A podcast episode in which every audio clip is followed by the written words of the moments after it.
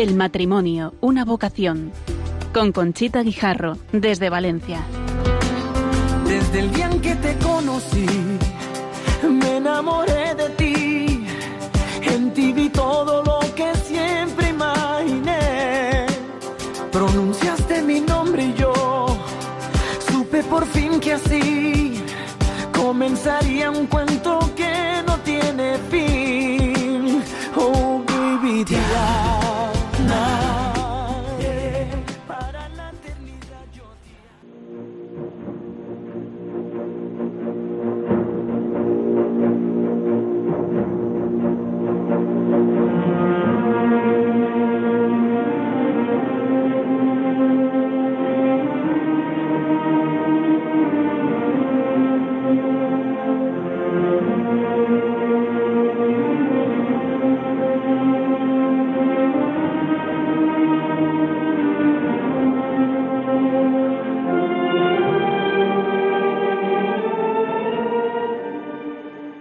buenas noches, queridos oyentes de Radio María. Eh, les hablamos desde la parroquia de Rafael Buñol y el título del programa que hemos preparado para esta noche es Cómo desde la vocación matrimonial preparar los cursillos prematrimoniales y la formación después del matrimonio. Estamos en la parroquia, como he dicho, de Rafael Buñol, que existe desde 1287 en principio como la capilla dedicada a San Antonio Abad y erigida como parroquia en 1535 y desde finales del siglo XVI se venera a la Mare de Deu del Miracle, en castellano la Madre de Dios del Milagro. Actual patrona de esta población, antes agrícola y ahora más bien industrial. El templo actual es hermosísimo yo he tenido la oportunidad de visitarlo antes de empezar el programa y les recomiendo a los valencianos y a, los, y a toda España que quieran venir a verlo. Se terminó en el año 1754. ¿Por qué hemos elegido este tema? Pues porque es muy importante para los matrimonios.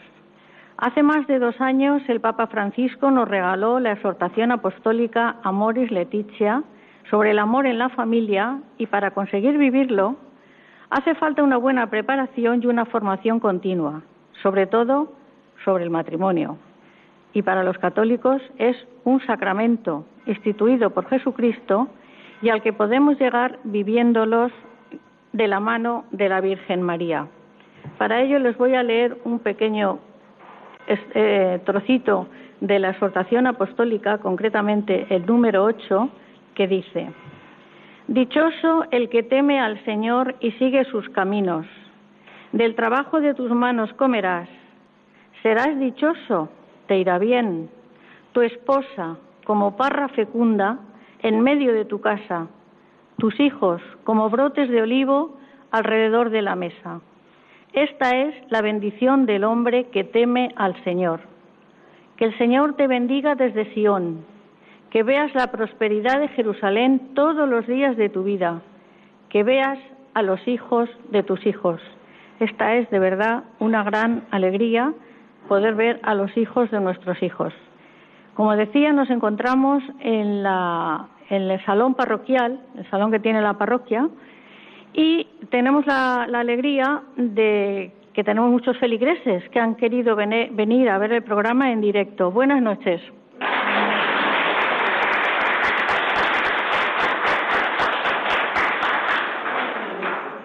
Contamos con la presencia de don Benjamín, su párroco, que llegó aquí el 12 de octubre de 2007 y es sacerdote desde hace 25 años. Buenas noches, don Benjamín. Buenas noches, Conchita. Estudió teología, ha realizado licenciatura de Derecho Canónico y desde el año 2008 es capellán del Caston College, colegio británico de aquí en Valencia. Y tenemos dos matrimonios el formado por Esperanza y Paco y el formado por Vicent y Vicenta. Eh, Esperanza y Paco llevan 31 años casados, tienen dos hijos, una hija de 29 que se acaba de casar en el mes de octubre y un chico de 27. Y colaboran con don Benjamín en los temas de, de preparación al matrimonio desde el año 2008. Esperanza ha sido empleada de banca, estudió ciencias económicas y Paco ha trabajado de cantero en la empresa familiar desde hace 14 años que lo dejó para ocuparse de los niños, de una persona muy mayor que tenían en la familia y de su padre que ha fallecido recientemente, ¿no? En marzo. El padre, el padre de Esperanza, efectivamente. También colabora en el hospital Doctor Moliner, colaboráis los dos, porque todo lo hacen juntos como matrimonio, y comparten las aficiones de estar en la naturaleza, excursionismo y nadar. Dicen que han estado mucho tiempo sin salir de casa porque estaban cuidando de estas dos personas, pero ahora ya se dedican plenamente a ayudar a la parroquia y a hacer apostolado. Se conocieron y se hicieron novios dentro de un grupo de oración y han estado siempre, en, han estado en ocasiones en la fraternidad misionera Verbum. Vicente y Vicen están casados hace 45 años, tienen tres hijos jubilados y son los encargados de cursillos prematrimoniales y se reúnen con un grupo de matrimonio cada 15 días que también lo hacen Esperanza y Paco para tratar temas relacionados con la familia y también tenemos reuniones de oración. Este grupo se formó hace más de 20 años y son matrimonios que luego colaboran en las respectivas parroquias. Pues buenas noches, Esperanza y Paco. Buenas noches, Conchita. Hola, buenas noches. Buenas noches, Vicen y Vicente. Buenas noches. Buenas noches. Vicen y Vicente. Qué difícil, ¿eh? Muy bien, pues mm, la exhortación apostólica Moris Leticia es, es una maravilla. Yo la recomiendo que la lean, la relean y la vuelvan a leer. Es extensa, pero en esta noche vamos a tratar solamente eh, las tres fases, la preparación remota, la preparación próxima y la preparación y la, el acompañamiento después de, la boda. ¿eh? Entonces vamos a empezar con las preguntas a, don Benjamín, que es el párroco de aquí, que en el capítulo 4, en el capítulo 6 nos indica el Papa Francisco que en la parroquia se debe ayudar a los prometidos en la preparación matrimonial. ¿Cómo lo hacen aquí? Bueno, pues eh, llevamos unos años intentando mejorar el curso de preparación próximo y después también eh, tenemos desde antes, desde antes estar yo, unas celebraciones por los aniversarios, 25, 50 años de matrimonio. Y junto a eso, el acompañamiento de la pastoralidad de la parroquia. ¿eh? Yo sí que antes de, especificar más cosas de esta parroquia, sí que me interesaría en ese capítulo enumerar una serie de temas que trata explícitamente trata el Papa, pero que recoge de las propuestas sinodales. Leo los epígrafes para que no me cuenta eh, la dimensión del acompañamiento pastoral al matrimonio, eh, en el hacerse y después ya en la realidad vocacional que dura toda la vida. En los epígrafes son los siguientes. Ya los prometidos en el camino de preparación al matrimonio. Digamos que es lo que tradicionalmente se llaman los cursivos prematrimoniales, como último momento más intenso antes de la preparación a la celebración, que es el segundo epígrafe. Acompañar los primeros años de la vida matrimonial, algunos recursos, iluminar crisis, angustias, dificultades, el desafío de, las crisis, viejas heridas, acompañar después de rupturas y divorcios, algunas situaciones complejas, cuando la muerte clava su aguijón. Es decir, vemos que el espacio y la pastoral es amplísima. Desde ese punto de vista, eh, el reto dentro de la pastoral que estamos viendo aquí en esta parroquia es agentes pastorales, sobre todo matrimonios que puedan colaborar. Eh, porque son eficaces y después también porque son los eh, en, el, en, el, en, toda esta lectura de, de epígrafe son los que mejor pueden acompañar a otros matrimonios. Sí que quisiera ya para acabar lo que es la fundamentalmente el, el, centro ¿no? de, esa primera recepción que tiene la parroquia con los que se van a casar. ¿no? Señalan a los padres en el eh, punto 200, o sea, el Santo Padre recogiendo las propuestas sinodales, que existieron los padres sinodales en que las familias cristianas, por la gracia del sacramento nupcial, son los principales sujetos de la pastoral familiar, sobre todo, por tanto, el testimonio gozoso de los cónyuges y las familias, iglesias domésticas. Algo que decía San Juan Pablo II, que el matrimonio, el amor matrimonial, el amor conyugal educa. ¿eh? Evidentemente, la primera catequesis se recibe en familia. La primera enseñanza vocacional esponsal, que es universal, porque toda vocación cristiana tiene una dimensión esponsal, es en la familia. Y en ese sentido, nuestro reto como parroquia es que nuestros matrimonios sean conscientes de que son, eh, como en los seminarios hay formadores, son formadores de vocaciones.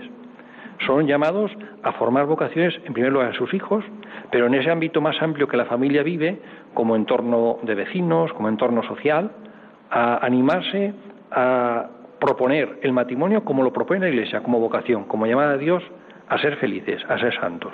Exacto. Eso de ser santos me ha gustado mucho, ¿eh? porque a veces cuesta mucho ser santa con el marido o con la mujer que has elegido, porque no es lo mismo cuando sois somos novios que después a lo largo de los años, pero se puede, con la Virgen y con Jesús se puede. Vamos a oír ahora a José Luis Perales cómo interpreta él lo que es el amor en la canción titulada Amor sin límites.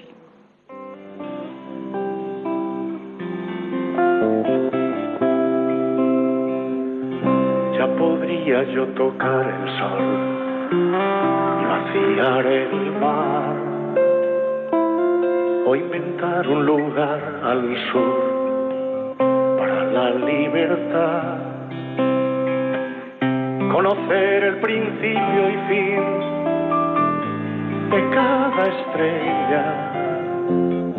Y si me falta el amor, ya ves, yo no soy nada.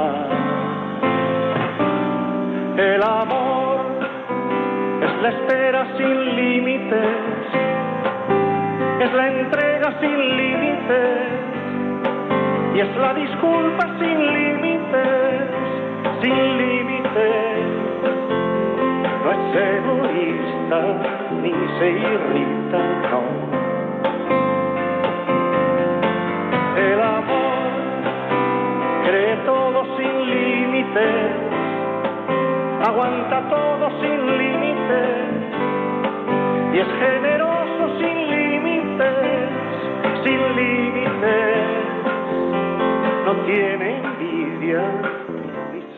Es una canción preciosa y yo creo que dice muchas verdades.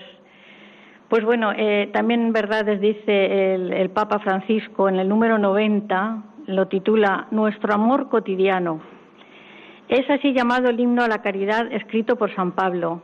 Vemos algunas características del amor verdadero. El amor es paciente, es servicial.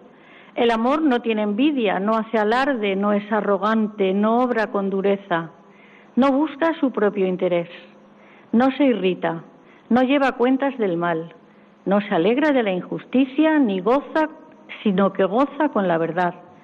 Todo lo disculpa, todo lo cree, todo lo espera, todo lo soporta. Esta es una de las lecturas que eligen los novios para el día de la boda. Paco, esto que nos dice el Papa Francisco, ¿crees que el comportamiento de los padres, que ellos ven en sus padres, influye en que después tengan ilusión por casarse? ¿O cuando en casa los padres discuten, riñen, se faltan al respeto, es totalmente perjudicial para que los hijos quieran casarse. Claro, claro. Nosotros eh, esto pertenece a, lo que es la preparación remota en, en, la vida de, una persona, ¿no? Hacia, hacia una vocación o hacia otra. Y es un aspecto que nosotros les resaltamos mucho a lo largo del, cursillo con los novios. Eh, el tema, sobre todo cuando damos el tema de la familia y la educación de los hijos. Como decía San Ignacio, el, amor se debe poner más en las obras que, en las palabras, ¿no? Es, lo, es el ejemplo, ¿no? Lo que siempre... el testimonio. Entonces solemos pasarle, porque nosotros en el cursillo solemos apoyarnos mucho en, en documentos, pero también en pequeños vídeos, y solemos pasarle un vídeo donde lo se ve, vamos, clarísimamente, ¿no? Ellos lo entienden entienden que el ejemplo es, uno, es una de las algo importantísimo en la vida de, de los hijos, ¿no? Y también eh, lo habrá sido seguramente en, en, su propia vida, ¿no? Lo que sus padres les han dicho, lo que sus padres les han hecho. Muchas veces les decimos que no hace falta sentar a los niños y darles un sermón, sino que en pequeños gestos y actitudes que se van haciendo a lo largo del día, del día pues les vamos, les vamos haciendo una, una catequesis. Los padres somos los primeros catequistas, ¿no? Y, y, cuando ellos lo comprenden, entonces se dan cuenta de, se van dando cuenta, lo vas viendo en, sus, en los ojos de los, de los novios, vas viendo cómo, cómo dicen, pues es verdad, es verdad, ¿no? Van reconociendo. Esto lo he visto yo en mi casa, dirán, ¿no? O claro, claro, claro, sí, sí, sí, sí. pero sobre todo les tratamos de, tratamos de hacerles ver que se lo, que se lo tienen que creer, porque si tú crees una cosa, vas a actuar de acuerdo con lo que crees. Si no lo crees, si no lo, no lo entiendes, si no lo asimilas como parte de tu vida, pues va a sonar a falso y los niños no lo van a no, lo, van a, asumir y, y, el y el tema de la vocación es y el tema del amor es fundamental que, que nazca de, de un ejemplo creíble de los padres, claro. Muy bien, Esperanza, ¿quieres tú decir algo a este tema? Sí, yo quería decir que eh, que por desgracia muchas veces no es lo que han visto en su casa, entonces eh, a veces necesitan ejemplos de, matrimonios que, vean que se quieren. De hecho, conocemos gente joven que, siempre alrededor de ellos han tenido ejemplos de matrimonios separados, de, problemas, y, cuando ven un, matrimonio que, lleva 30, 40, 20 años casados y se y, tienen eh, delicadeza uno con el otro, que se hacen una caricia, ellos eso muchas veces no lo entienden. y, pero se necesita ese ejemplo muchas veces que ellos en su casa, muchos, cada vez hay más gente que no lo ha visto. Bueno, pero vamos a ser optimistas y pensar que, que el ejemplo es bueno y que los padres tenemos que dar ese testimonio para que nuestros hijos, en mi caso ya mis nietos, porque ya tengo los hijos casados, pero los nietos sí que se dan cuenta, ¿eh? De, a veces te dicen, es que han discutido mis papás, digo, toma, y nosotros, pero eso no es problema. Si mientras en la discusión se aclaren las cosas y no haya falta de respeto a ninguno, pues hay que aclararlo. Esperanza, ¿piensas que una unión plena para toda la vida promueve el bien de los hijos y les ofrece un contexto mejor para su maduración y la educación? Sin, ninguna duda. Nosotros a los novios les reforzamos mucho eso. Eh, la estabilidad emocional que le da a, a unos hijos el ver que, que, sus padres, aunque tengan problemas, aunque tengan crisis, aunque discutan, en el fondo se quieren y, y han optado por, por, quererse para toda la vida, eso les, les da una, una seguridad enorme. Les, les, reafirma mucho más en, su personalidad, en, sus valores. Es súper importante. Pasamos al otro matrimonio y preguntamos a Vicente si acompañar a los novios en la preparación al matrimonio es un bien para ellos y en el futuro para toda la familia que están creando. Pues para nosotros vemos que es muy importante porque para nosotros lo ha sido. O sea, primero lo hemos visto en nuestro matrimonio que en otros matrimonios que antes hemos estado, que nos han dado cursillos y nos han ayudado a, en nuestro matrimonio, pues a ellos les va a servir. Y la verdad es que ahora lo vemos aún más porque frecuentan poco la iglesia ahora eh, los jóvenes. Entonces vienen allí por casi por cumplir un, un cumplimiento, no sé, por, pero cuando descubren de lo que le estamos hablando, de que el amor es lo primordial, de que el amor se nos va a dar en el sacramento del matrimonio y que es posible que sea para toda la vida y la forma de amarnos.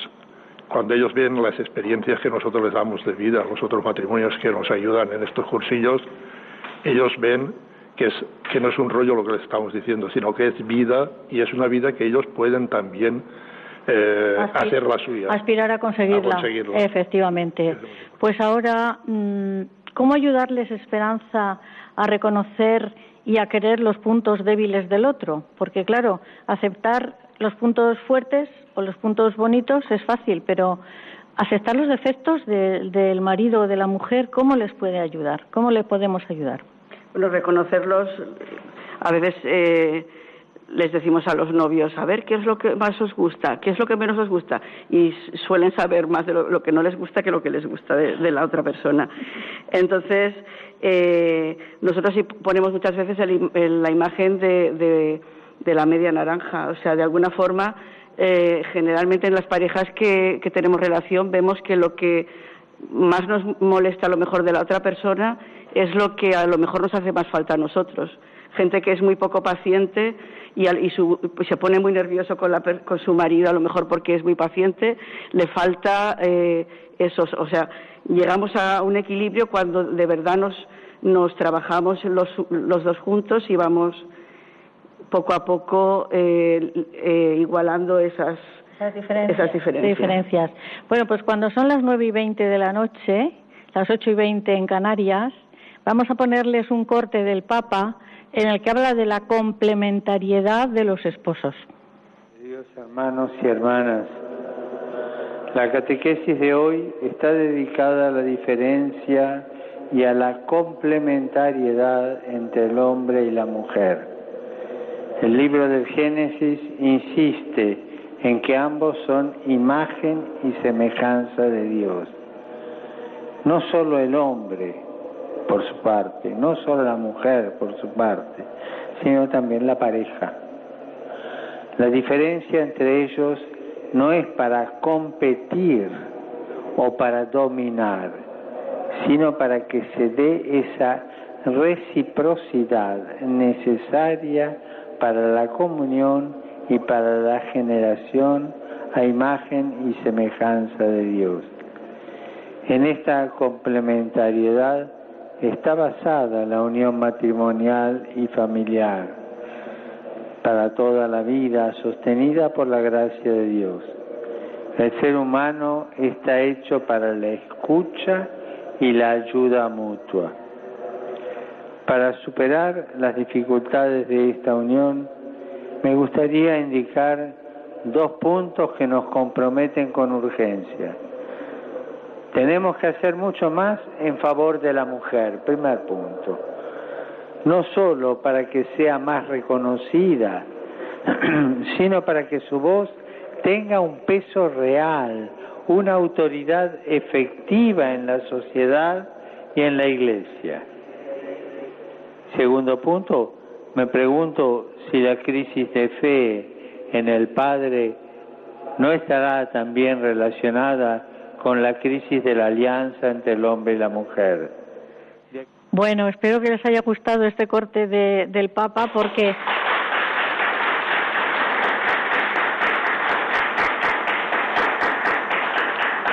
porque dice cosas muy reales y sobre todo cuando se refiere a la mujer a mí se me pone una cara de felicidad enorme, porque la verdad que es un papa que nos quiere muchísimo a las mujeres. San Juan Pablo II era mi papa preferido, pero ahora ya estoy dudando un poco con el Papa Francisco. Pues vamos a preguntarle a don Benjamín, eh, ¿la preparación para el matrimonio en esta parroquia de Rafael Buñol se hace en grupo o individual con cada uno? Lo que conocemos como cursillos prematrimoniales, prácticamente hasta, este, hasta este año lo hacíamos en grupo. Tiene sus ventajas, sobre todo compartir experiencias, esperanzas, visiones. Lo que es cierto que ante la bajada del número de matrimonios, sacramento, es decir, menos asistentes también al cursillo, este año ya hemos tenido la formación individualizada. ¿eh? Incluso se ha pensado alguna vez pues que esa formación para facilitar horarios, hay que entender que muchas veces eh, ya están metidos plenamente en el mundo laboral, pues hacerla incluso en sus casas. ¿eh? Pero este año la hemos hecho en la parroquia, pero ya individualizada con las, parejas, las pocas parejas que han venido. Muy bien, hay que dar facilidades, ¿eh? porque si no, bueno, aquí lo hacéis muy bien, que yo lo sé porque me lo han dicho, y ahora mm, también sé, porque he hablado con ellos antes, que vosotros siempre habéis trabajado juntos en la iglesia, en la parroquia, en el grupo de juniors, me refiero a Paco y Esperanza dando catequesis de poscomunión, de confirmación y ahora con los cursillos prematrimoniales. Paco, ¿es importante la formación doctrinal vuestra para transmitir esa ilusión, esa esperanza a los que vienen a pedir ayuda y formación?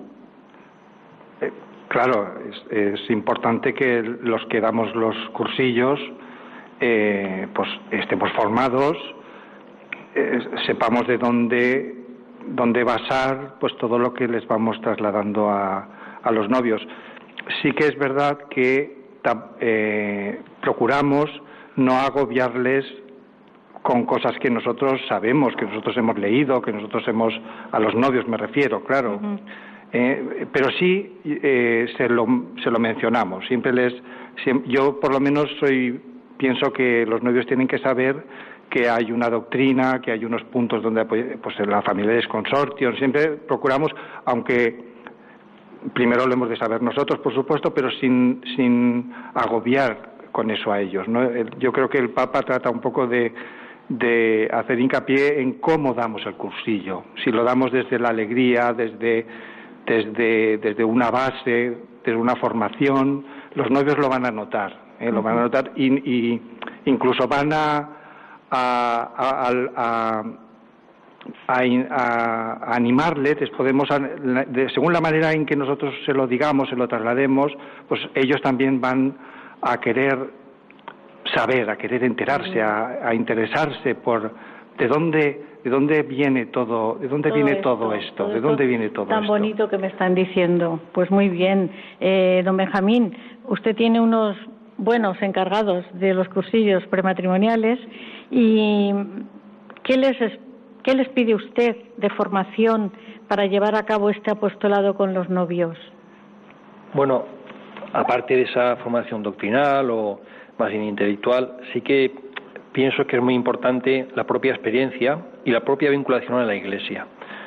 Vinculación en el sentido de vivir la fe, ¿eh? la oración personal, la celebración frecuente de los sacramentos, la escuchada palabra de Dios, junto con compartir el propio vocación matrimonial con otros matrimonios. Todo esto lo reúnen Paco y Esperanza y además tienen ya varias décadas de experiencia en este aspecto, ¿no?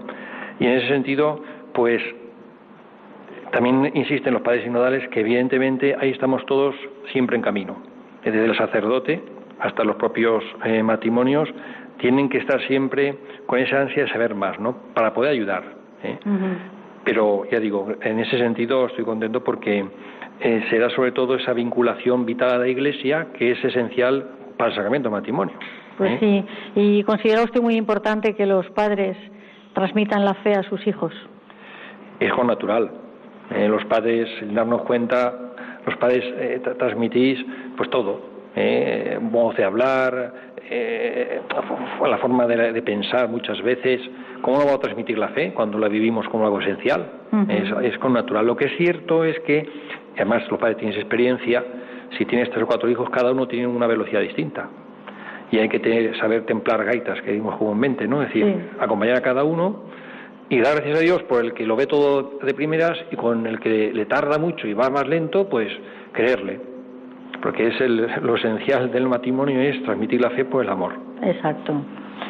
Pues recuerdo a nuestros queridos oyentes de Radio María que estamos en el programa El matrimonio, una vocación y que nos encontramos en la parroquia de Rafael Buñol, donde se venera a la Mare de Deu del Miracle desde el siglo XVI. El templo actual se terminó en el 1754 y nos acompaña en su párroco don Benjamín, el matrimonio formado por Paco y Esperanza y el matrimonio formado por Vicen y Vicente. Y estamos tratando la, encíclica, perdón, la exhortación apostólica em,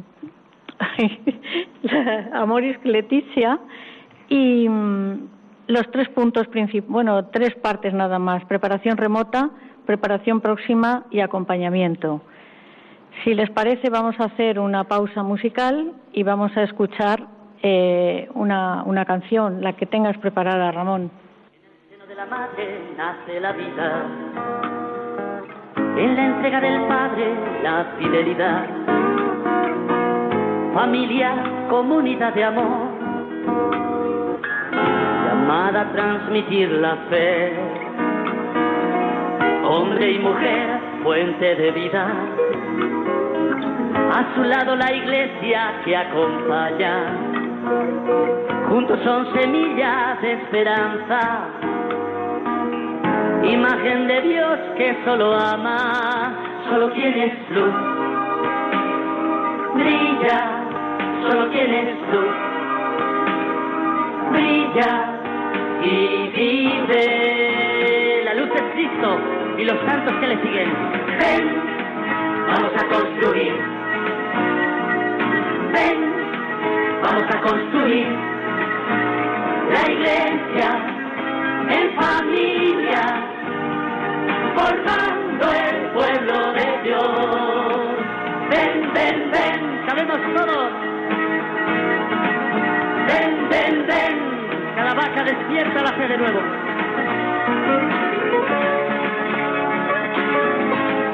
la buena noticia de Dios. Sigue con nosotros. El hombre necesita comprender que ha nacido por amor y para amar. Descubrir que en la familia está el futuro, el futuro de una nueva humanidad. Solo tienes luz, brilla, solo tienes luz brilla y vive. Vamos a vivir si te unes a la luz de Cristo. Ven, vamos a construir. Vamos todos. Ven, vamos a construir la iglesia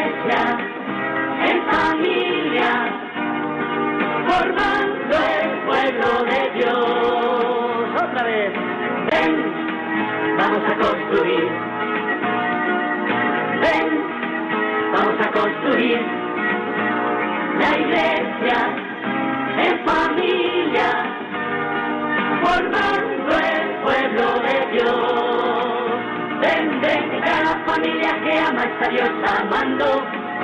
Ven, ven, cada familia que sufre está Dios sufriendo.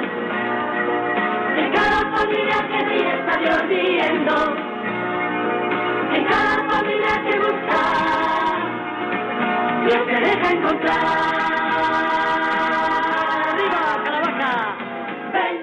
Bueno, pues ya hemos escuchado que la familia, hay que hacer familia desde nuestro matrimonio, dando ejemplo, transmitiendo la fe a los hijos, eh, con esas tres palabras que, que ha sacado de moda el Papa Francisco, permiso, gracias y perdón. Es muy importante dentro de una familia tratarse con educación, pedir perdón cuando hace falta y dar las gracias porque nos hacen muchas cosas en la familia y a veces no nos damos cuenta. Vicen, doy entrada a Vicen y te pregunto, ¿es importante que los novios elijan las lecturas para, para su boda y que luego las asuman? Pues para nosotros es un tema muy importante. Nosotros en los cursillos mm, intentamos inculcarles mucho o, animarles mucho a que preparen no solamente las lecturas, sino toda la ceremonia. Que, estén atentos a, preparar, igual que preparan el convite, la ropa, la casa. Para nosotros mm, siempre les decimos que es importantísimo que preparen el momento más importante, que es el momento del matrimonio realmente, ¿no? Entonces, lo que nos da mucho resultado es eh, que cuando el último día de cursillos ya hacen como unos votos ellos uno al otro. Esto lo estamos haciendo desde hace unos años y la verdad es que nos emocionan a todos y ellos mismos se sorprenden de, la capacidad que tienen de, saber ya prepararse eh, de, cara a la, boda, a la boda. Yo creo que es importantísimo. A ese respecto, tengo que eh, voy a leerles porque es que esta esta exhortación apostólica es una maravilla. En el punto 212 el Papa Francisco dice: "Queridos novios, tener la valentía de ser diferentes. No os dejéis devorar por la sociedad del consumo y de la apariencia. Lo que importa es el amor que os une, fortalecido y santificado por la gracia. Vosotros sois capaces de optar por un festejo austero y sencillo, para colocar el amor por encima de todo. Los agentes de pastoral y la comunidad entera pueden ayudar a esta prioridad, que esta prioridad se convierta en lo normal y no en la excepción. Esperanza, eh, tú que ya has dado muchos cursillos, ¿cómo, además de lo que ha dicho Vicen, ¿Cómo les animas a que sean austeros en, en la preparación, en la preparación de, de- de- del acontecimiento, de la boda? Nosotros con, contándoles un poco cómo fue nuestra boda. La verdad es que Paco siempre se queja porque para, para mí fue muy bonita, pero muy, muy sencilla. Eh, hicimos un banquete con bocadillos y poco más. Y, y, bueno, una celebración dentro de la parroquia, normal y corriente, con algún ramo de flores, pero vamos, sin, ninguna ostentación. Entonces, siempre les decimos que es un crimen que, eh, sobre todo, la gente que es que no me puedo casar porque no tengo dinero, pero, pero lo importante es, es que se quieran y que, que os queráis, que nosotros eh, es lo que les potenciamos. O sea, el dinero no hace falta. Para celebrar un, el sacramento no necesitáis dinero. Es, es,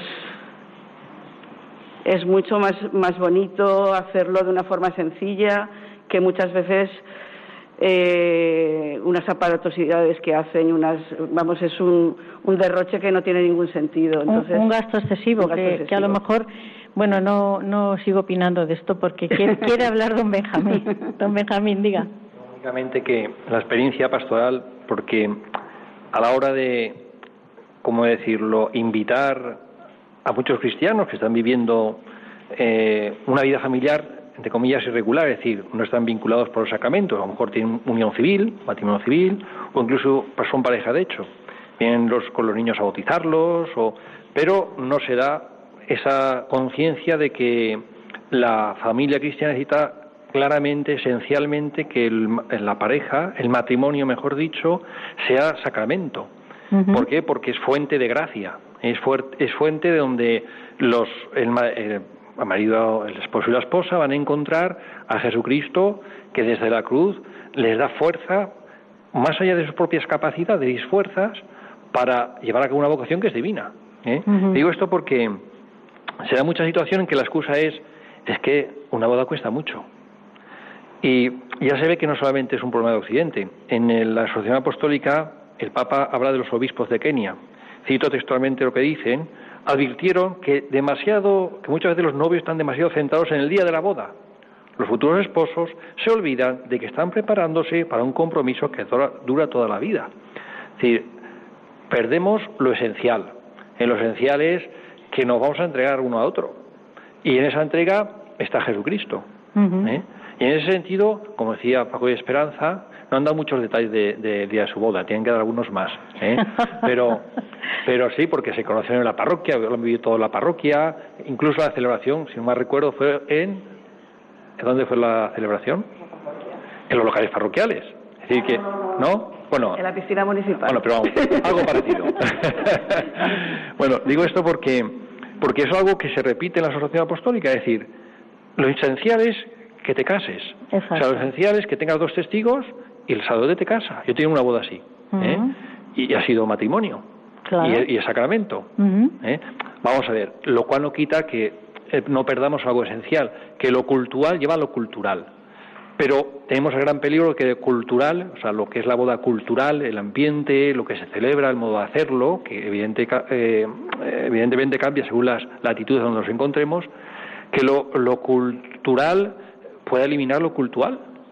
Y evidentemente, por eso, como decía antes Vicen, hay que hacer hincapié en toda la celebración litúrgica y en que se encuentre realmente en esa, esa, esa celebración con aquel que va a recibir su consentimiento. No hay que olvidar que los ministros del matrimonio son los propios El esposos. propio esposo, sí, exacto. Bueno, mm, queridos oyentes de Radio María, creo que está siendo muy interesante el programa. Si quieren ustedes hacer alguna pregunta, pueden llamar al 91 005 9419. 91 005 9419. Y también pueden hacérnosla al correo electrónico del programa, el matrimonio, una vocación 2, con número, arroba radiomaria.es. El matrimonio, una vocación 2, el número, arroba radiomaria.es. Y seguimos aquí en este local tan maravilloso que nos ha cedido don Benjamín, que estamos aquí muy a gusto. Y ahora vamos a pasar a preguntarle a Paco, ¿en qué consisten las sesiones del cursillo prematrimonial que dais vosotros?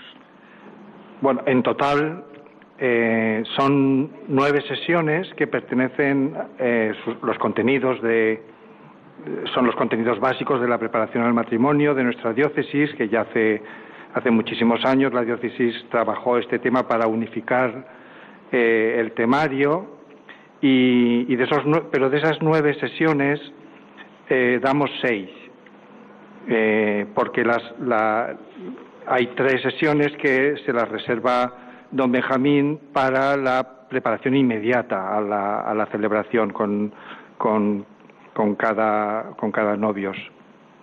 Y bueno, hay un, hay un temario eh, muy extenso, no voy a, a explicar cada uno de los temas, pero pero bueno, en, la primera reunión de acogida y presentación, pues ya les vamos hablando de todo esto. ¿eh? Insistimos mucho en, que van a oír dos palabras claves y que las repetimos hasta la saciedad, que es vocación y amor, y tratamos de que todo eso vaya, les vaya, les vaya reforzando, les, les vaya haciendo descubrir que es Dios quien les llama, que es una vocación, que es el mismo amor eh, que se va a encarnar en ellos, que, les va a utilizar como representantes en, en, medio del mundo, para que ellos lo vayan asumiendo, lo vayan creyendo, lo vayan integrando en, el proyecto que, que, van a comenzar. Muy bien. Vicente, eh, ¿se crea algún vínculo entre vosotros y los novios que vienen a hacer el cursillo prematrimonial? Pues sí que se crea un vínculo y a veces nos, nos da una sorpresa, ¿no? Porque es que ellos vienen, como he dicho antes, un poco así, eh, sin saber qué es lo que les vamos a decir ni qué es lo que les vamos a contar, pero cuando ven que somos distintos matrimonios de distintas edades, a lo mejor hay que está casado hace 5 años, 15, 20, hace nosotros que somos 45 años, y ellos ven que es posible que a pesar de los años, a pasar de los años y a pesar de los problemas que podemos tener todos los matrimonios, continuamos y que no, y no es que continuamos, sino que el amor va creciendo. Y esto es posible gracias a que vivimos el sacramento del matrimonio auténticamente. Y para ellos es una sorpresa y cuando tienen algún problema o ven que necesitan ayuda, sí que nos llaman y, y concretamos con ellos pues si les ayudamos o, o, hacemos grupos de matrimonios también, como hemos dicho. Muy bien. Es una ayuda muy grande. Estamos hablando de la preparación remota, que es el ejemplo de los padres, la preparación inmediata, que son los cursillos prematrimoniales, pero luego está el acompañamiento posterior al matrimonio, que también lo habla muy claro en la exhortación apostólica del Papa Francisco. Don Benjamín, ¿en esta parroquia se está llevando a cabo el acompañamiento después del matrimonio? Porque es una cosa tan novedosa que yo creo que aún no se ha puesto en marcha. La verdad es que es un reto. Eh, hay cierto acompañamiento, como que, como que digo, con quien se deja, ¿no? lo que es cierto es que nos faltan, como he dicho antes, eh, matrimonios que tengan ese carisma, ¿no? De acompañar, de estar presentes, de, de ser referencia, porque al fin y al cabo, eh, muchas veces, ante los problemas, eh, uno siempre dice, ¿dónde acudo, no? Y ciertamente en, en la pastoral familia, sobre todo en el tema matrimonial, sería bueno tener por lo menos cinco o seis en cada parroquia. En una, una parroquia más o menos como esta, necesitaría mínimo eso, ¿no? Además con un deseo de, esa formación continua, de, esa inquietud de, de, caminar con otros, ¿no?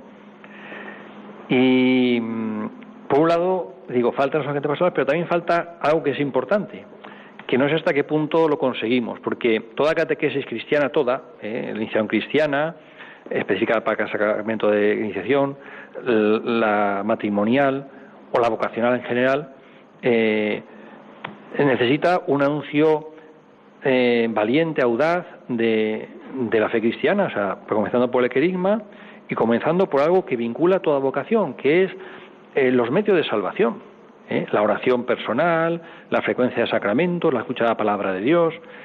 En ese sentido, siempre notamos que aunque los novios se van contentos de los cursillos, nunca acaban de engancharse. ¿eh? Como que falta esa dificultad para el compromiso, ¿no? Exacto. Entonces, en ese sentido, eh, vas detrás, acompañas, se alegran, te saludan, como incluso a veces sí que es cierto que también hay casos de, de, que vienen a la parroquia. Por desgracia, muchas veces vienen ya con situaciones muy avanzadas de, crisis. ¿eh? Pero ya digo, ahí es un reto porque nosotros estamos incipientes en ese tema. ¿eh? Hemos tenido casos de acompañamiento, a veces incluso en situaciones que uno dice, ¿puede, puede, se puede acompañar ahí? ¿Se puede acompañar en una nulidad matrimonial? ¿Se puede acompañar en una crisis ya que parece que, no tiene solución? Pues sí, evidentemente que sí. Hay que acompañar, no es que se pueda, es que se debe acompañar. Muy bien. Y buscar soluciones. Muy bien. Nos hacen una pregunta, una oyente, que no quiere salir en antena, pero que la está leyendo don Benjamín y que va a contestar inmediatamente, don Benjamín. Bueno, pues. Bueno, eh, la, oyente pregunta si tiene que dar dinero a la parroquia para, para casarse. Yo a los novios, bueno, un hecho concreto. Este año he tenido bodas y por ahora no he tenido ninguna, ningún ingreso por estas bodas. ¿eh? O sea, más claro, agua. que no es un impedimento casarse? efectivamente. Lo que hay que preguntarse es, eh, cuando uno participa en una, en, vivamente en la iglesia, o sea, eh, igual que invitas a la familia, invitas a los que quieres, ¿hasta qué punto te sientes tú también responsable de la iglesia donde te casas? Si te lo sientes como algo familiar, como algo que también te implica a ti, porque no sea ser que estemos jugando con el enemigo, entre comillas. Es decir, a nadie se le ocurre, eh, poniendo un ejemplo así socorrido, ¿no? De al hincha del Barcelona no se, no, no se ocurre ir a, las votaciones del Madrid o a, o a entregar, ¿no? En ese sentido, eh, yo creo que hay que proponer a los novios, pero no a los novios, a, los que se van a confirmar, a los que se van a, tomar la comunión, es decir, que ellos se sientan en Y desde ahí que ofrezcan lo que pueden, lo que quieran. Exacto, ¿eh? exacto. Pero claro, la iglesia no le llueve el dinero del cielo, tiene que mantenerse, tiene que, pues bueno, dar un servicio que lo dan diario, pero claro, hace falta ingresos para que eso funcione. Eh, yo he tenido la misión, la encargo durante unos años de estar en el Consejo de Economía de la Diócesis. Y siempre he buscado el agujero donde están los dineros de la iglesia, no lo he encontrado todavía. No, no. ¿Eh? Claro, pero a veces me pregunto, ¿alguien sabe dónde está el agujero? Porque todo el mundo piensa que la iglesia tiene dinero y yo todavía no lo he encontrado. Pues no, no creo que lo encuentre porque la iglesia tiene muchos gastos y, y además lo gasta bien, lo gasta donde lo, lo tiene que gastar, concretamente Cáritas, por ejemplo. Y a todo esto hay que decir que será algo que dice San Pablo, eh, lo escuchábamos hace dos tres domingos. No se trata de que padezcáis necesidad, sino lo que os sobra a vosotros lo compartéis con los que no tienen. O sea, realmente eso se da en la Iglesia. Yo lo he visto y soy testigo de primera mano. Estamos colaborando con, con, países de América, estamos con... Y, y todo eso es gracias a la generosidad de muchos cristianos, con lo cual el equilibrio se da, pero es triste muchas veces ver cómo personas que quieren un compromiso o, desean algo de la Iglesia no se sienten comprometidas como una familia. ¿eh? Porque al fin y al cabo la, la, Iglesia tiene esa realidad familiar. Es decir, no es que la Iglesia sea un montón de familias, no, la Iglesia es familia de familias. Sí, señor. Mm, me dicen que tenemos una llamada de Diego, de Canarias. Diego, buenas noches. Buenas noches. Buenas noches, Diego. Sí, buenas noches. Diga. No, yo le felicito por el programa y es que yo participé también en los cursillos prematrimoniales en, mi, época, porque ya soy una persona anciana ya, tengo 89 años y esto, pero creo que los cursillos prematrimoniales no son suficientes para para una buena formación del matrimonio. El matrimonio, eh, yo creo, eh, conozco en, mi parroquia eh, un sacerdote que también creó una reunión de novios que se reunían cada mucho antes de, decidir casarse. Se reunían para formarse novios, parejas que eran cristianas. Y lo bueno sería que, que, que desde novios se encaucen ya a una preparación cristiana, porque la verdad cuando eh, la pareja, los dos, son verdaderos cristianos, eh, yo creo que no hay muchas, eh, son muy pocas las rupturas que hay en los matrimonios cuando los dos celebran su, su fe cada, cada semana. Yo pienso siempre que la, preparación para el matrimonio tendría que ser mucho más, porque si para conducir un coche eh, tienes que eh, eh, hacer a veces más, dedica más tiempo que para el cursillo prematrimonial, pues mira, eh, eh, lo, que pasa con los coches es que cuando no guardas las reglas, pues te estampa y, chocas con el otro y te echas fuera de la carretera. Pues también en el matrimonio pasa lo mismo. Don Diego, muchas gracias. Buenas noches. Nos ha gustado su iniciativa y a ver si la ponemos en práctica aquí. Desde don Benjamín que le pase la palabra, don Benjamín. Bueno, los padres y novedades le dan la razón a don Diego, porque hablan precisamente de que hoy se requiere un compromiso mayor de toda la comunidad cristiana en la preparación de los prometidos al matrimonio. Es preciso recordar la importancia de las virtudes. En el fondo viene a decir que si la madre de la educación de los hijos es la propia familia, no es menos cierto que hay que ser cristiano para ir al matrimonio. Es difícilmente se va a contar bien el matrimonio si uno tiene eh, ya asumida la esencia de, la vida cristiana. Y eso, evidentemente, eh, somos testigos muchas veces de los que participamos los cursillos, crecimos jóvenes con una voluntad, pero les falta formación. Eso es así. Exacto.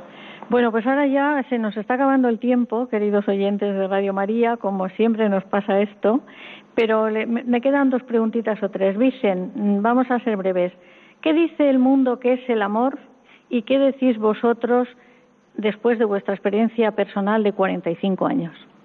Pues lo que dice el, el, mundo de lo que es el amor, yo creo que tiene poco que ver con el amor auténtico, porque una cosa es el enamoramiento, la ilusión y, el primer fuego que, que, nace en la pareja, y otra cosa es pues la vida día a día y los años y, y el ir cogidos de la mano los dos con el amor, que el amor es Dios, ya lo sabemos entonces nosotros lo que decimos es que cambia mucho lo que dice el mundo de lo que es el amor a lo que verdaderamente nosotros estamos viviendo y queremos transmitir a las parejas eh, el, auténtico amor que, nosotros creemos que, es el matrimonio.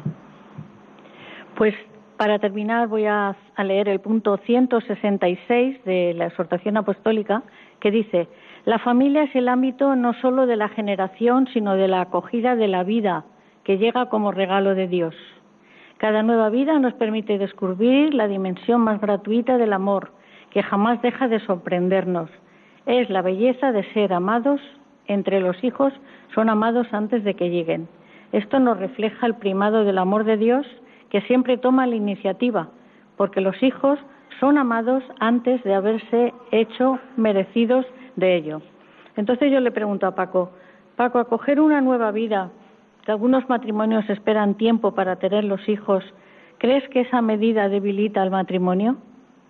Bueno, yo mm, pienso que va a depender mucho de, la mentalidad eh, que tengan eh, que tenga ese matrimonio, claro.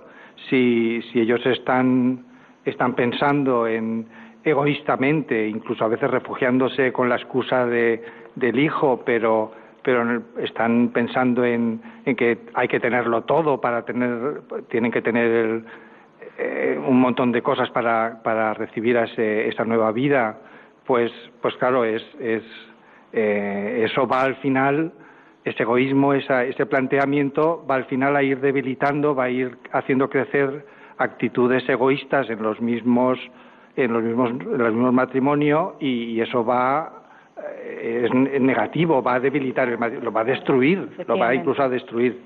Pues bueno, esto se termina. Quiero dar las gracias a don Benjamín, que nos ha acogido aquí en su, en su casa. Muchas gracias. Gracias a Vicen y a, y a Vicente. A ti. Paco y Esperanza, muchas gracias. Muchas gracias a vosotros. A los feligreses que nos han acompañado, que la verdad que ha sido un número muy nutrido. Y como siempre, despedimos el programa rezando una oración a la Virgen, porque ella es la que nos guía, la que nos lleva de la mano hacia su Hijo Jesús. La oración está al final de la exhortación apostólica.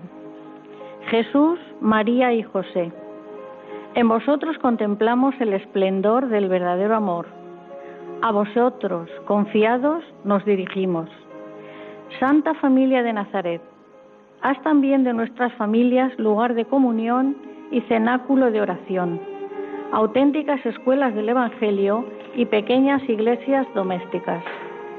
Santa Familia de Nazaret, que nunca más haya en las familias episodios de violencia, de cerrazón y división, que quien haya sido herido o escandalizado sea pronto consolado y curado. Santa Familia de Nazaret, haz tomar conciencia todos del carácter sagrado e inviolable de la familia, de su belleza en el proyecto de Dios. Jesús, María y José, escuchad, acoged nuestra súplica. Amén. Y damos las gracias al equipo técnico que esta noche nos han ayudado aquí en el programa, Ramón, Ángelo, Fernando,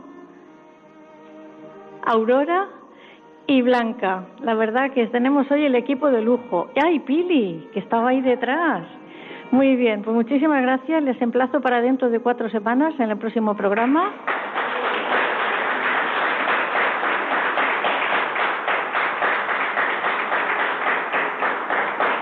Y se quedan con el equipo de informativos de Radio María. Muchas gracias y buenas noches.